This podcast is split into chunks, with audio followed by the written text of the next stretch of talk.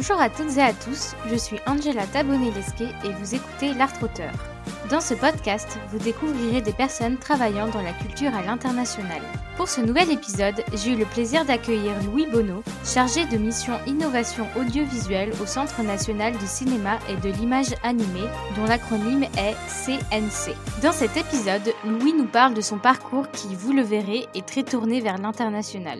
De l'Angleterre en passant par le Canada, le Ghana, la Chine ou encore Taïwan, il vous donnera des clés pour exercer dans son secteur. Vous êtes au bon endroit si vous souhaitez en apprendre plus sur les différences culturelles entre Hong Kong et la France, ou bien si vous avez besoin d'un petit coup de pouce pour trouver des opportunités professionnelles là-bas. Ou encore si vous souhaitez en savoir plus sur l'audiovisuel et les missions quotidiennes de Louis au sein du CNC. Je vous invite sans plus attendre à rejoindre notre conversation. Bonne écoute Bonjour Louis Bonjour à toi Angela Merci à Solange de m'avoir orienté vers toi. Je suis super contente de pouvoir t'accueillir pour en apprendre plus sur ton secteur qui est l'audiovisuel. Comme toujours, on commence en musique. Tu as choisi It's a Long Way. Alors, mon accent va pas être bon, mais de Creatano Veloso pour te présenter. On va tout de suite écouter un extrait et on se retrouve juste après.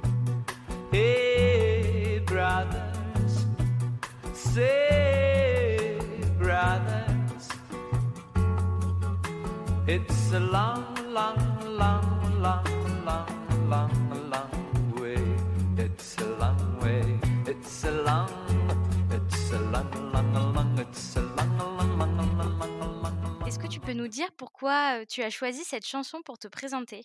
Alors, j'ai choisi ces chansons parce que je l'écoutais un peu au moment où tu me l'as contacté. En fait, j'écoutais cet, cet artiste euh, Veloso. Je sais pas prononcer son nom correctement non plus, je suis pas lusophone. mais euh, c'est un, artiste brésilien que j'aime bien sur euh, un album en particulier qui fait partie de celui que je t'ai envoyé, qui est Transage, et qui date des années, début des années 70. C'est un, mec qui a un parcours assez intéressant, qui était compositeur, musicien, guitariste, mais aussi un peu engagé politiquement. Il a fait pas mal de problèmes à l'époque avec notamment Gilberto Gil, qui est un peu une figure pour le coup plus connue de la musique brésilienne contemporaine. Et puis c'est une chanson que j'aime bien parce que c'est long, long, long way. Enfin, les auditeurs l'écouteront peut-être. ça me, ça me rappelle un petit peu cette espèce de, parcours joyeux, sautillant, voire trépidant, un peu semé d'embûches qu'on peut avoir quand on est jeune, quand on, voilà, on vit, on étudie, on, bosse, on découvre un petit peu des choses et d'autres dans différentes parties du, monde. Et je crois que c'est un petit peu aussi ça, un des objets qui, t'intéresse dans ce podcast. Donc je l'ai choisi pour ça.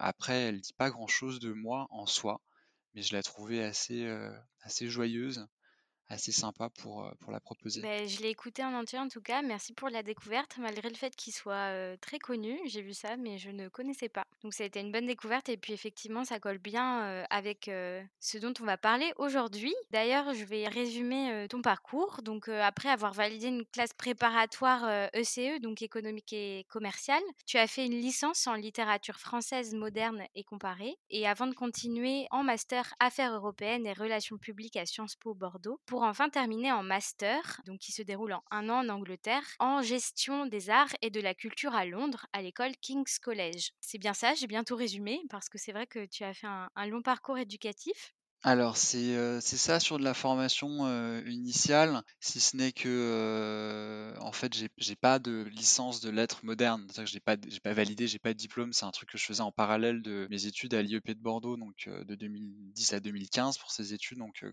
j'ai fait un peu tout le parcours IEP à la suite d'une classe prépa. Cette, licence de lettres modernes, je l'ai fait en formation à distance en parallèle de mon master 1 parce que je m'intéressais, aux lettres, à la littérature, moderne et comparée et donc il y avait des cours qui m'intéressaient intéressé là-dedans, mais je ne l'ai pas validé. Par contre, j'ai fait un, un deuxième master après euh, master euh, affaires européennes et, représentation des intérêts à l'IEP de Bordeaux. Ce deuxième master, c'est celui effectivement de Arts and Cultural Management du, euh, King's College à Londres, donc de 2015 à 2016. Et pourquoi, enfin j'ai remarqué du coup un, virage européen au moment de ton master? Pourquoi ce virage? Tu veux dire dans le choix, dans le choix du master ou ensuite dans ce qu'il en a Ouais, les expériences qui vont avec. Exactement, dans ton choix, dans ton choix de master, mais tu peux aussi nous parler des expériences, hein, de ton ouverture, de ton envie d'aller étudier à l'étranger. Alors, effectivement, je me posais pas mal la question à l'IEP du, master et un peu du type de carrière initiale, en tout cas d'opportunités que ça présentait. Et c'est aussi pas mal d'étudiants à l'IEP qui, qui, me contactent ces dernières années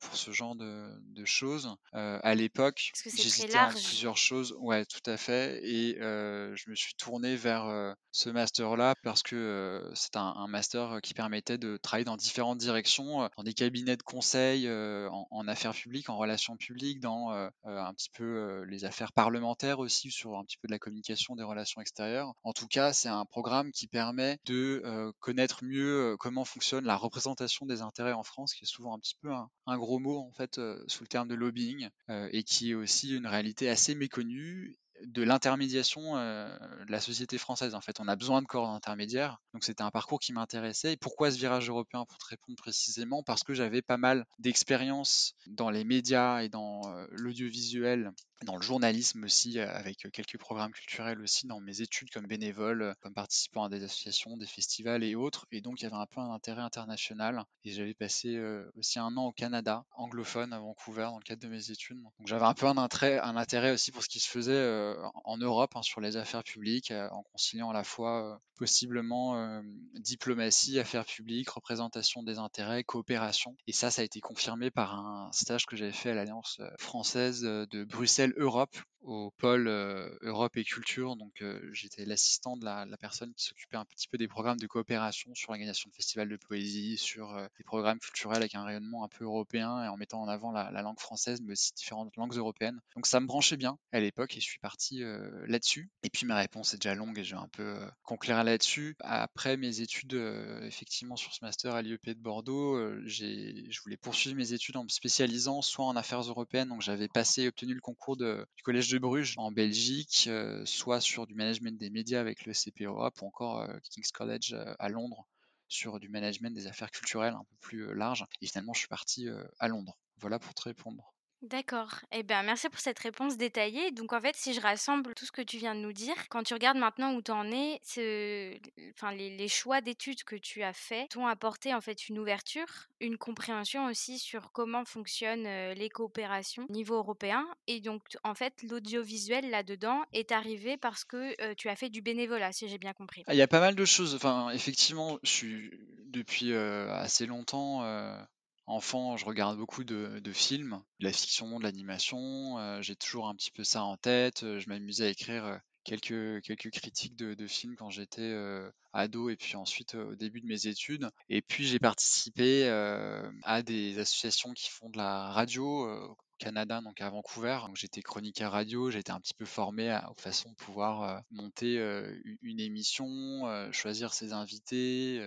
J'avais aussi l'occasion de faire un petit peu ça en France pour une web radio d'un campus de Bordeaux qui s'appelle Radio Lado, qui est la radio des, étudiants de l'IEP. Et puis pas mal d'activités aussi sur de la presse écrite, du journalisme, dans différents types de médias. Et ça me ça m'intéressait pas mal. Et puis j'avais aussi été, quand j'étais étudiant, bénévole pour des, festivals, pour des associations, pour les tribunes de la presse, pour le Festival international du film indépendant de Bordeaux. Donc tout ça, ça confortait aussi un petit peu un goût personnel pour, on va dire, le cinéma, la radio, euh, donc une, partie de, ce qu'on peut appeler l'audiovisuel.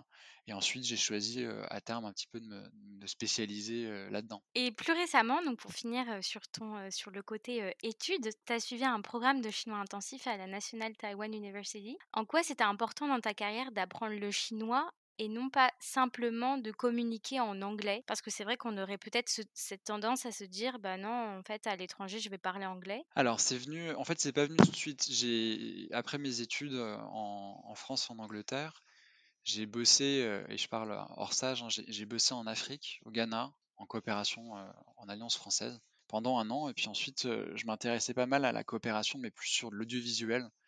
il y avait quelques postes qui m'intéressaient et notamment celui de Hong Kong que j'ai eu. Donc j'ai eu l'occasion d'aller à Hong Kong euh, bosser au consulat général de France pendant euh, deux ans, responsable de la coopération euh, audiovisuelle et, nouvelles écritures là-bas. Et la langue de travail, c'est l'anglais, mais c'est une, cité-État, une région administrative spéciale de Chine populaire aussi qui a une, une culture, une histoire, un système politique de société qui est très différent de la Chine contemporaine. Et la langue, notamment locale, c'est vraiment le cantonais, c'est une langue chinoise, pas le mandarin. Et même si la langue de travail, la langue des affaires, c'est l'anglais, je bossais en anglais et en français. Je m'intéressais un petit peu à la, vie locale des gens et puis je trouvais que c'était une langue intéressante. C'était aussi une manière de pouvoir s'intégrer, de pouvoir mieux comprendre les gens, pouvoir mieux bosser aussi. Mais c'était moins un choix de carrière d'apprendre le chinois qu'une curiosité pour la culture, les cultures sinophones, la culture hongkongaise, notamment dans le cinéma hongkongais. Et puis, au-delà, c'est aussi une, source d'émulation intellectuelle.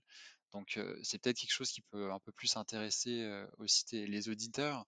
C'est, pour moi, la langue chinoise, c'est moins un, accélérateur de carrière que une manière de découvrir d'autres cultures, d'autres langues. Ça peut sembler bateau, mais en fait, de, fonctionner sur, sur des idéogrammes, sur des caractères, sur un système d'écriture et de pensée qui est très différent d'une autre. Le simple fait, par exemple, de partir sur des ordres de grandeur du plus grand plus petit. En chinois, tu écris une, carte postale, tu vas d'abord mettre le, pays et tu vas finir par la personne par son numéro de porte, par exemple. On est sur une représentation du monde en fait qui est très différente. Donc ça, je trouvais ça intéressant. Intellectuellement, c'est stimulant aussi puisque je j'étudiais plus, j'avais pas de formation à l'époque et j'ai besoin de ça un petit peu, je, pense. Et puis effectivement, dans un second temps, ça peut être aussi utile en termes de carrière. Alors après, l'usage du chinois, il est utile si tu veux bosser en Chine dans différents domaines. On va peut-être y venir ou dans le monde chinois en général. Moi, je vais apprendre le chinois mandarin.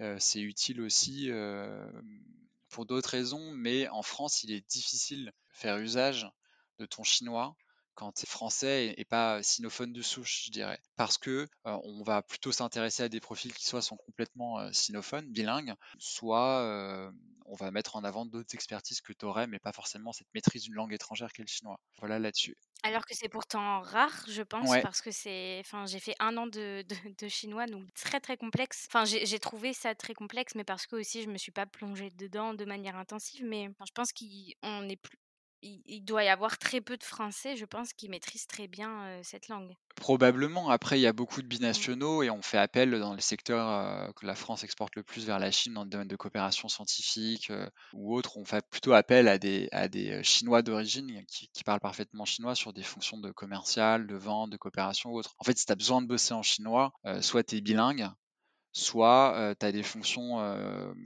managériales, de responsabilités plus élevées qui font que dans ton équipe, tu as des sinophones. Mmh. Et deuxième chose pour finir sur cette question, pourquoi un programme de chinois intensif à Taïwan et à cette fac? Pour rester bref, parce que euh, j'aime beaucoup Taïwan. Euh, pour euh, y être allé plusieurs fois en vacances. Je... C'est une république et une démocratie qui est assez proche de nos valeurs occidentale, en tout cas française. C'est un pays qui est très chouette, les gens sont extrêmement sympathiques et c'est un très bon environnement en immersion pour apprendre euh, le mandarin taïwanais. Donc, euh, mandarin étant la langue commune un petit peu de la Chine populaire, euh, mais aussi Taïwan sur des caractères traditionnels, puisque Taïwan n'est pas, pas passé par une phase de révolution culturelle comme Hong Kong. Donc, Macao, Taïwan et Hong Kong écrivent et lisent en chinois traditionnel, que ce soit sur du cantonais ou du mandarin. Et puis aussi, j'ai été sélectionné par le ministère de l'Éducation taïwanais sur un programme de, bourse qui s'appelle le, Roi U. Et donc j'ai eu l'occasion euh, d'étudier à l'Université nationale de Taïwan pendant euh, presque un an sur un programme de, chinois intensif, on va dire un peu matin, midi et soir, d'apprendre cette langue. J'étais étudiant euh, à Taïwan et je ne travaillais plus à l'époque. Ok, ben c'était super intéressant. Merci beaucoup. Et du coup, toi qui as habité à Hong Kong, tu as commencé un petit peu à parler de différences culturelles. Est-ce qu'il y en a d'autres que tu avais notées qui, sont vraiment frappantes, que ce soit dans la vie quotidienne ou même dans la vie professionnelle, puisque tu as travaillé là-bas? Alors, il y, a beaucoup, il y aurait beaucoup de choses à dire hein, sur les différences culturelles France-Hong Kong, et je suis très loin d'être spécialiste. En matière d'affaires, le modèle hongkongais est beaucoup plus proche d'un modèle anglo-saxon des affaires en général que d'un modèle chinois. Donc en termes de, en termes de contrats, en termes de négociation. Euh, même si moi je travaillais dans de la, coopération où les choses ne fonctionnent pas forcément de la même manière. En tout cas, euh, les règles de politesse, de bienséance, d'étiquette peuvent avoir une importance euh, un peu plus importante, plus élevée. par exemple, le système des cartes de visite, le système de, de seniorité. J'ai évité de tomber dans des banalités. Effectivement, il y a pas mal de différences culturelles en termes de business. En termes de vie aussi, Hong Kong est un, un territoire qui est difficile. Il est difficile de vivre à Hong Kong. C'est un territoire qui est exigu, il y a assez peu d'espace, le coût de la vie est très cher, les gens travaillent beaucoup. Une différence euh, notable en termes de, milieu professionnel, c'est la réactivité des gens et le poids hiérarchique, à savoir les gens travaillent beaucoup pour des salaires qui sont souvent assez bas en début de carrière et comparativement au coût de la vie locale, avec assez peu de congés, un droit du travail qui est assez faible capacité syndicale de mobilisation qui est aussi moins importante. Et puis un, poids de la hiérarchie peut, peut contester ou en tout cas s'ouvrir à, son, à son patron. Je crois que ça peut être le cas. Et puis au-delà, une grande réactivité. C'est un truc qui m'a beaucoup surpris à Hong Kong quand je suis arrivé. C'est qu'on on répond, à, on répond à tes demandes, à tes mails, à tes appels dans, la journée si ce n'est dans l'heure. Voire même, on, super ouais, connecté. super connecté. Voire même, on te, t'envoie un mail le matin pour accuser réception de ta demande ou d'une information avant de te rappeler l'après-midi pour te répondre. Donc c'est dire le, degré de réactivité des gens qui ne prennent pas leur temps pour bosser. Et toi, du coup, en tant, en tant qu'expat, est-ce que tu as pu t'intégrer pleinement en fait avec la population locale ou bien pas tellement en fin de compte? Bah, j'étais pour le coup plutôt intégré, je crois, dans, dans la société hongkongaise parce que j'avais, j'avais pas mal d'amis hongkongais que je me suis fait. Je participais, j'ai contribué à l'organisation d'un festival de musiques actuelles indépendantes qui s'appelle The Week Hong Kong en 2018 et 2019. C'était un collectif notamment d'amis français et hongkongais qui avait lancé ça. C'est un festival de, musiques actuelles sur 7 jours, sur 7 lieux de concert et pour 7 genres différents sans soutien public, qui visait un peu à, mettre en scène et en, valeur la création hongkongaise donc que ce soit des groupes internationaux ou purement hongkongais, mais qui sont formés et qui se produisent à Hong Kong. Donc c'était un, beau projet, ce qui permet de rencontrer beaucoup de monde, de se faire aussi un réseau et puis d'avoir des opportunités de sortie, de compréhension un peu des codes de la culture hongkongaise. Et au-delà, effectivement, il y a une, culture française et une influence française qui est assez importante à Hong Kong. C'est une des plus grosses communautés françaises en termes d'effectifs, à part Singapour, je crois, en, Asie. C'est aussi des secteurs économiques et de coopération qui sont assez importants dans le luxe, dans les cosmétiques, dans la finance, l'assurance, la construction aussi, la, la coopération culturelle. Donc une influence des Français, mais les Français, je trouvais, sont souvent entre eux pour différentes raisons. Euh, les communautés d'expats se, fréquentent, se marient finalement assez peu avec, euh, on va dire, les, locaux plus pure chouches, les Hongkongais euh, qui sont mmh. peut-être moins ouverts ou qui ont moins vécu à, l'étranger. Donc c'est pas facile et il faut bien garder en tête qu'on est extrêmement privilégié d'être expatrié à Hong Kong qui plus est dans un, consulat, une représentation diplomatique. Donc c'était pas forcément évident de s'intégrer a, priori, mais le fait de, voilà, pouvoir apprendre au début le cantonais, puis ensuite le, mandarin, même, si c'est en, caractère traditionnel, euh, de se faire euh, euh, un réseau d'amis, de pouvoir contribuer à un festival culturel local. Tout ça, c'est aussi des, choses qui permettent de, s'intégrer à Hong Kong avec les locaux. Ok. Et toi, est-ce que tu aurais quelque chose à conseiller pour trouver des opportunités professionnelles là-bas? Parce que donc toi, tu es rentré à travers le consulat, enfin par le consulat plutôt. Ouais. Le ministère des Affaires étrangères français avec une mission au consulat français à Hong Kong pendant deux ans, ouais.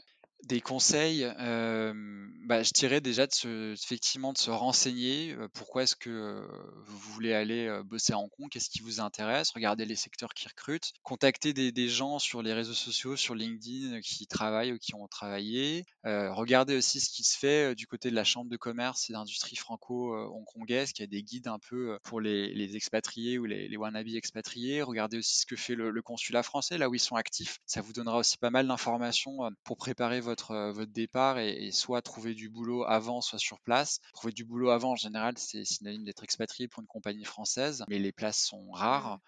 ça peut être aussi facile de trouver du boulot sur place, notamment pour des, jeunes diplômés à travailler un, un système de, permis vacances-études, comment ça s'appelle, pardon, un PVT. ça, ça fonctionne bien avec Hong Kong. Il y a pas mal de, possibilités aussi hein, de faire des, des, stages, des volontaires internationaux d'entreprise. Donc beaucoup d'informations en tout cas sont, euh, dispo euh, sur le site du consulat français et de la Chambre de commerce française à Hong Kong. D'accord, merci. Et plus particulièrement dans le secteur culturel, est-ce que tu connais peut-être euh, des sites qui regrouperaient les annonces dans le secteur culturel? Ou alors est-ce que c'est plutôt à piocher en fait directement sur les sites, enfin sur les sites des structures qui, nous intéressent Alors, bosser à Hong Kong dans, dans, la culture, dans les médias, dans les industries créatives et culturelles, hein, du cinéma en passant par le design, c'est difficile pour un, ou une jeune française ou, européenne si euh, vous n'avez pas d'expérience antérieure à Hong Kong et que vous ne maîtrisez pas euh, le, chinois cantonais. En fait, il y a assez peu de, jobs. C'est des boulots qui sont euh, souvent assez peu euh, payés sur des rôles qui peuvent être subalternes et qui sont euh, occupés par des locaux. Les Hongkongais sont, sont très bien formés. Hein, taux d'accès au, supérieur qui est élevé. Ils sont souvent trilingues, mandarin, cantonais, anglais. Donc difficile de, se faire sa place là-dedans. Il y a une scène musicale assez riche avec certains labels français. Il faut creuser plutôt du côté des structures de coopération, du festival Le French May, même s'il y, a assez peu de place en ce moment, de l'Alliance française de Hong Kong, du consulat qui propose des missions de, volontariat international assez régulièrement, voire des stages, voire pourquoi pas aussi regarder du côté des universités sur de la coopération éducative qui, elles, ont des partenariats avec différents homologues français. L'Université Baptiste de Hong Kong, là Hong Kong, le, University of Hong Kong, ou encore Poly University Hong Kong. Enfin, il y a pas mal de, facultés comme ça qui peuvent présenter des jobs intéressants, mais globalement, travailler dans la culture en tant que Français à Hong Kong, c'est pas évident. Il vaut mieux y aller et chercher sur place. Je dirais plutôt peut-être éventuellement dans la musique, en tout cas bien préparer son départ et être sûr de son coup. Eh ben merci, je mettrai les liens en tout cas. Donc tu m'as dit French May, Alliance française de Hong Kong. Consulat français aussi.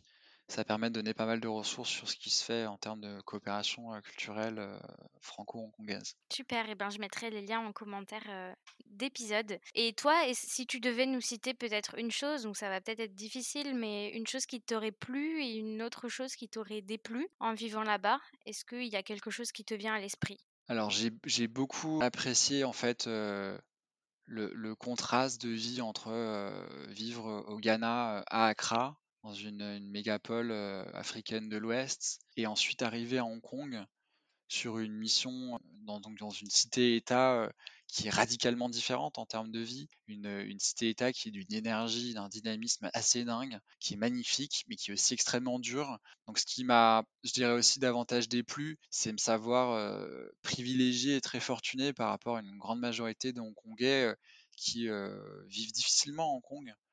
beaucoup de problèmes en termes de d'habitat, de, loyer, d'appartements dans des banlieues dortoirs, un coût de la vie qui est très cher, des salaires qui sont très bas, des gens aussi qui travaillent énormément, qui voient leur, pouvoir de vie, leurs conditions de vie un peu s'éroder, qui ont beaucoup mmh. d'inquiétudes, surtout en ce moment. Euh, il faut le rappeler aussi peut-être aux, auditeurs, la crise politique sans précédent que subit Hong Kong euh, depuis, euh, on va dire, deux ans, hein, qui s'est vraiment accéléré en tout cas il y a, deux ans, avec une, dépendance de plus en plus accrue par rapport à la Chine et une mmh. restriction drastique des libertés individuelles.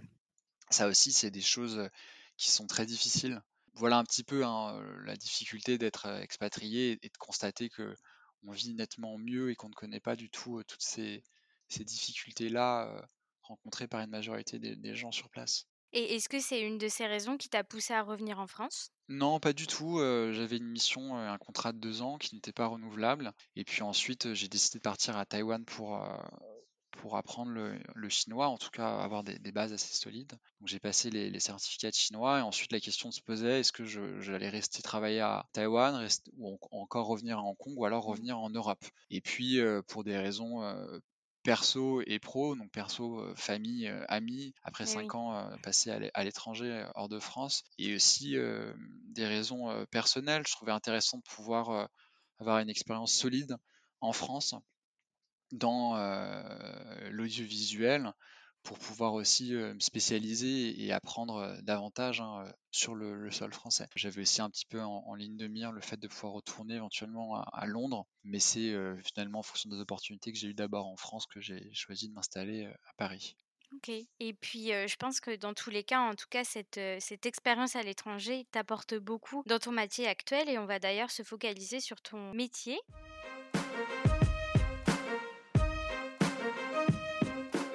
Tu es chargé de mission innovation audiovisuelle au Centre national du cinéma et de l'image animée, l'acronyme est CNC, et tu t'occupes plus particulièrement des fonds d'aide à l'innovation audiovisuelle. Faya, qu'est-ce que tu regroupes? Alors, tu nous disais tout à l'heure que l'audiovisuel, euh, c'est très vaste, et tu nous as parlé un petit peu d'une partie de l'audiovisuel. Qu'est-ce que tu regrouperais en grande ligne dans l'audiovisuel? Ouais, c'est effectivement un vaste sujet. Euh, l'histoire de l'audiovisuel, ça se confond avec l'histoire du ciné, euh, de la télé, des moyens techniques, un peu de captation euh, des images et des sons. Peut-être on peut parler en fait par la question de, ce qu'on appelle une œuvre audiovisuelle. En fait, ça se définit par un contenu, par une réglementation. Mais en, tout cas, ici, moi, ce dont je m'occupe au, CNC, c'est un programme de soutien, en fait, différentes aides pour aider des auteurs et des producteurs à créer et à développer des œuvres audiovisuelles dans les genres de la fiction et de l'animation, pas pour du documentaire, pour des chaînes de télévision établies en France ou pour des plateformes, ce qu'on appelle des services de médias audiovisuels. Et donc, une mission qui, je trouve, est extrêmement intéressante puisqu'on on, permet à des auteurs, en fait, on soutient des auteurs sur dès les premiers stades de conception et d'élaboration d'un projet, de série par exemple, ou ce qu'on appelle des unitaires de fiction, ou encore des spéciaux en animation. Donc différents types de formats, de genres de projets. Et ce qu'on entend par innovant sur au CNC sur cette mission dont je m'occupe, c'est des projets qui voilà, saluent une prise de risque, un investissement émotionnel, personnel important des auteurs et, des producteurs, des projets qu'on a peu l'habitude de voir sur les écrans, sur, en télé ou sur de la plateforme. Donc, aussi des projets qui peuvent anticiper un petit peu les codes et les tendances du marché. Donc, typiquement, on ne va pas soutenir des, des, projets de polar, de meurtre A, euh, diffusé sur une grande chaîne hertzienne euh, en prime un soir. On va plutôt s'intéresser à, de nouvelles écritures web, à des nouveaux euh, formats non linéaires. Donc on a pas mal de, projets récents. Un projet qui pourrait peut-être parler aux, auditeurs qui sont en, France et qui s'intéressent à ça, sur des séries fiction qu'on avait soutenues au, Fonds Innovation au CNC. ça serait Cheyenne et Lola sur ECS, Ronde de nuit sur France 3, Ramdam sur Arte ou encore plus récemment sur Canal OVNI au pluriel. Donc c'est aussi une diversité, une émergence de, talents, de tons, de voix et d'environnement hein, pour des, projets audiovisuels de demain en France et, à l'international. D'accord. Et donc, en fait, si je comprends bien, le CNC a un fonds. Ils sortent des appels à projets. Les personnes postulent et ensuite, toi, tu accompagnes les projets qui sont sélectionnés Peut-être que tu participes à la sélection aussi, dans la construction du projet. Alors, il y a deux choses. Le CNC, établissement public à caractère administratif, qui a été établi au, sortir de la Seconde Guerre mondiale et qui a pour objectif de contribuer à soutenir, à définir et accompagner la, création française. D'abord dans le ciné, qui est un peu le, pilier historique, mais aussi qui s'est étendu au programme audiovisuel jusqu'aux jeux vidéo aujourd'hui. Donc, c'est une des principales missions du CNC, c'est une mission de soutien au secteur.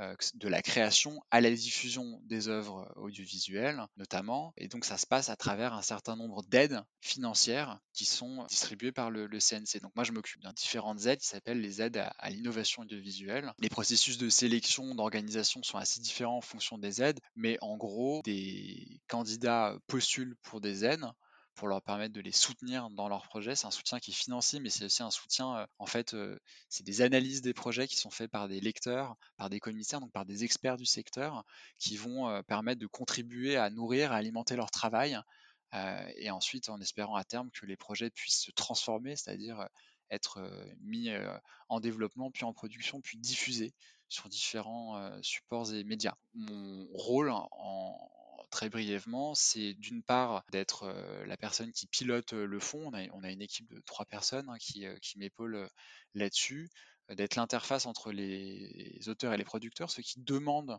les aides du fonds, et interface avec ceux qui décident de l'octroi des aides, que sont les lecteurs et les commissaires.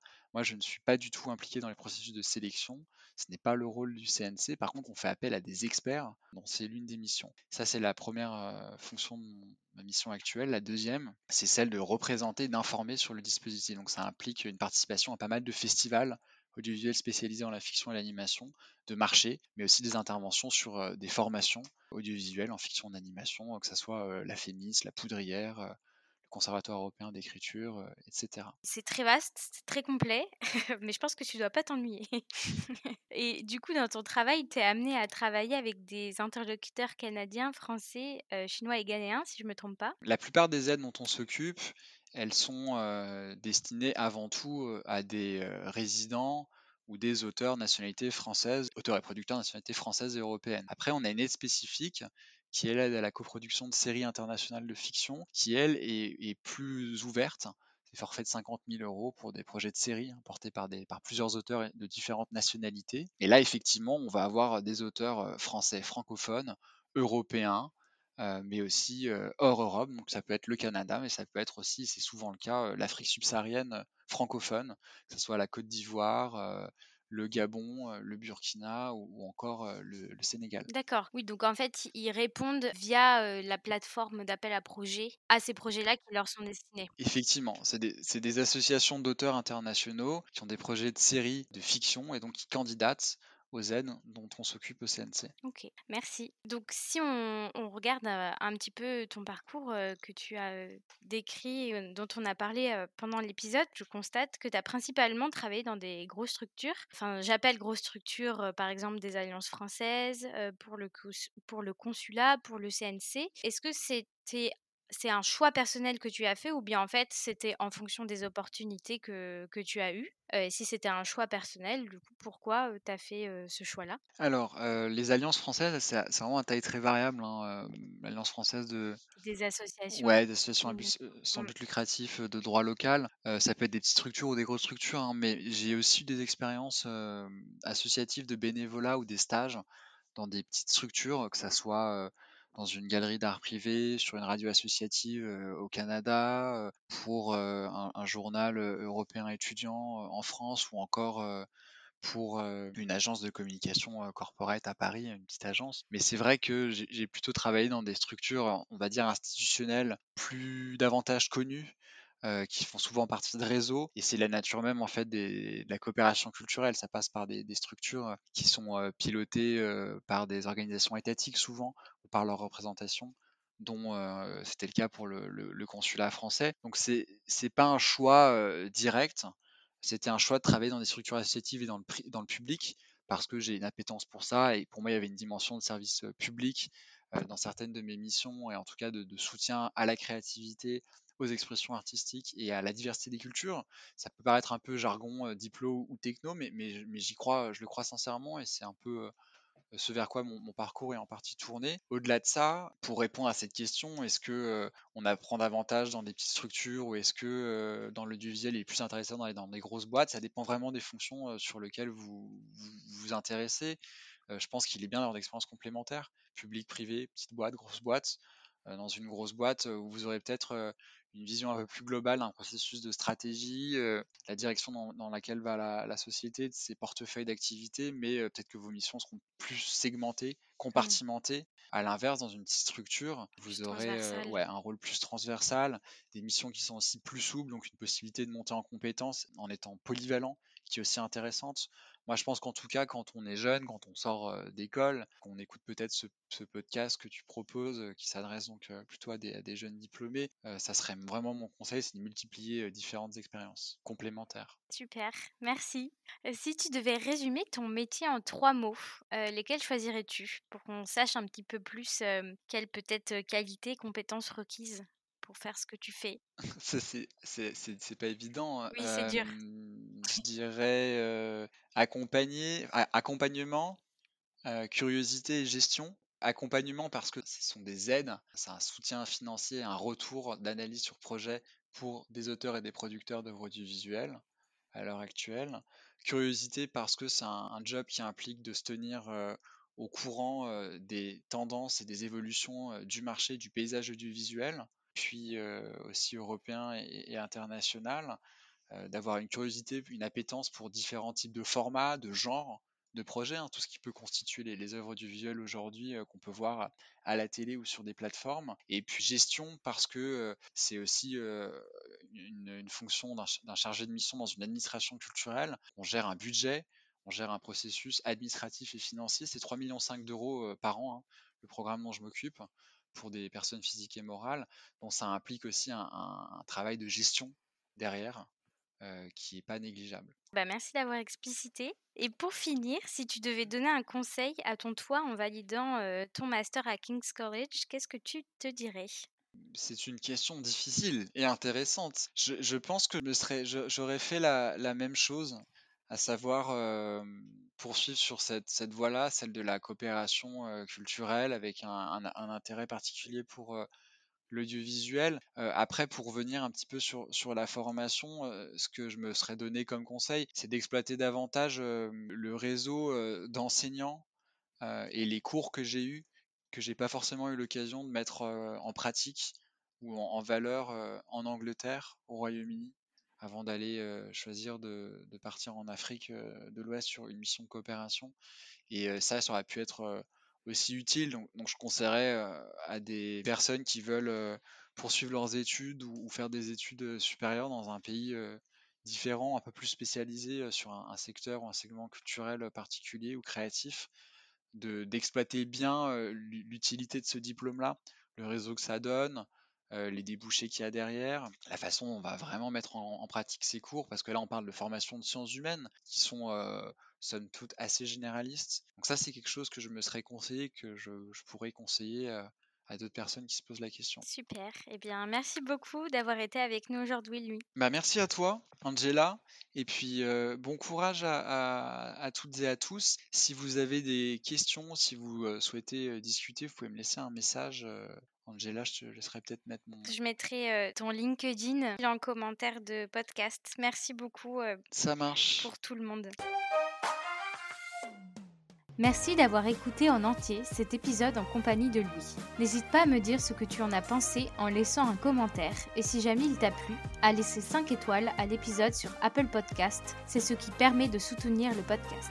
N'oublie pas non plus de t'abonner à la plateforme sur laquelle tu es en train d'écouter ou bien à ma newsletter sur Ocha afin d'être informé des prochains épisodes. Tu peux également retrouver l'Art Auteur sur Instagram. Rendez-vous le 30 mai pour un nouvel épisode et en attendant, prends soin de toi.